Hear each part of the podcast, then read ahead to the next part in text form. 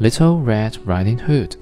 Chapter 1 Once upon a time, there lived on the borders of a great forest a woodman and his wife who had one little daughter, a sweet child, whom everyone loved. She was the joy of her father and mother's hearts. To please her, her mother made her a little scarlet cloak and hood.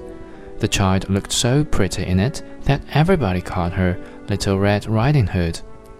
One day, her mother sent her to visit her grandmother, a spirited elderly woman who lived in the heart of the wood, to take her some fresh butter and new laid eggs and a nice cake. Little Red Riding Hood was very pleased to be sent on this errand, for she liked to do kind things, and always enjoyed visit with her grandmother. Little Red Riding Hood's mother wisely instructed her to be sure to stay on the path for the forest can be dangerous for those who stray. The sun was shining brightly as Little Red Riding Hood set off on her journey, but it was pleasantly cool under the shade of the oak trees. She sang with glee as she walked.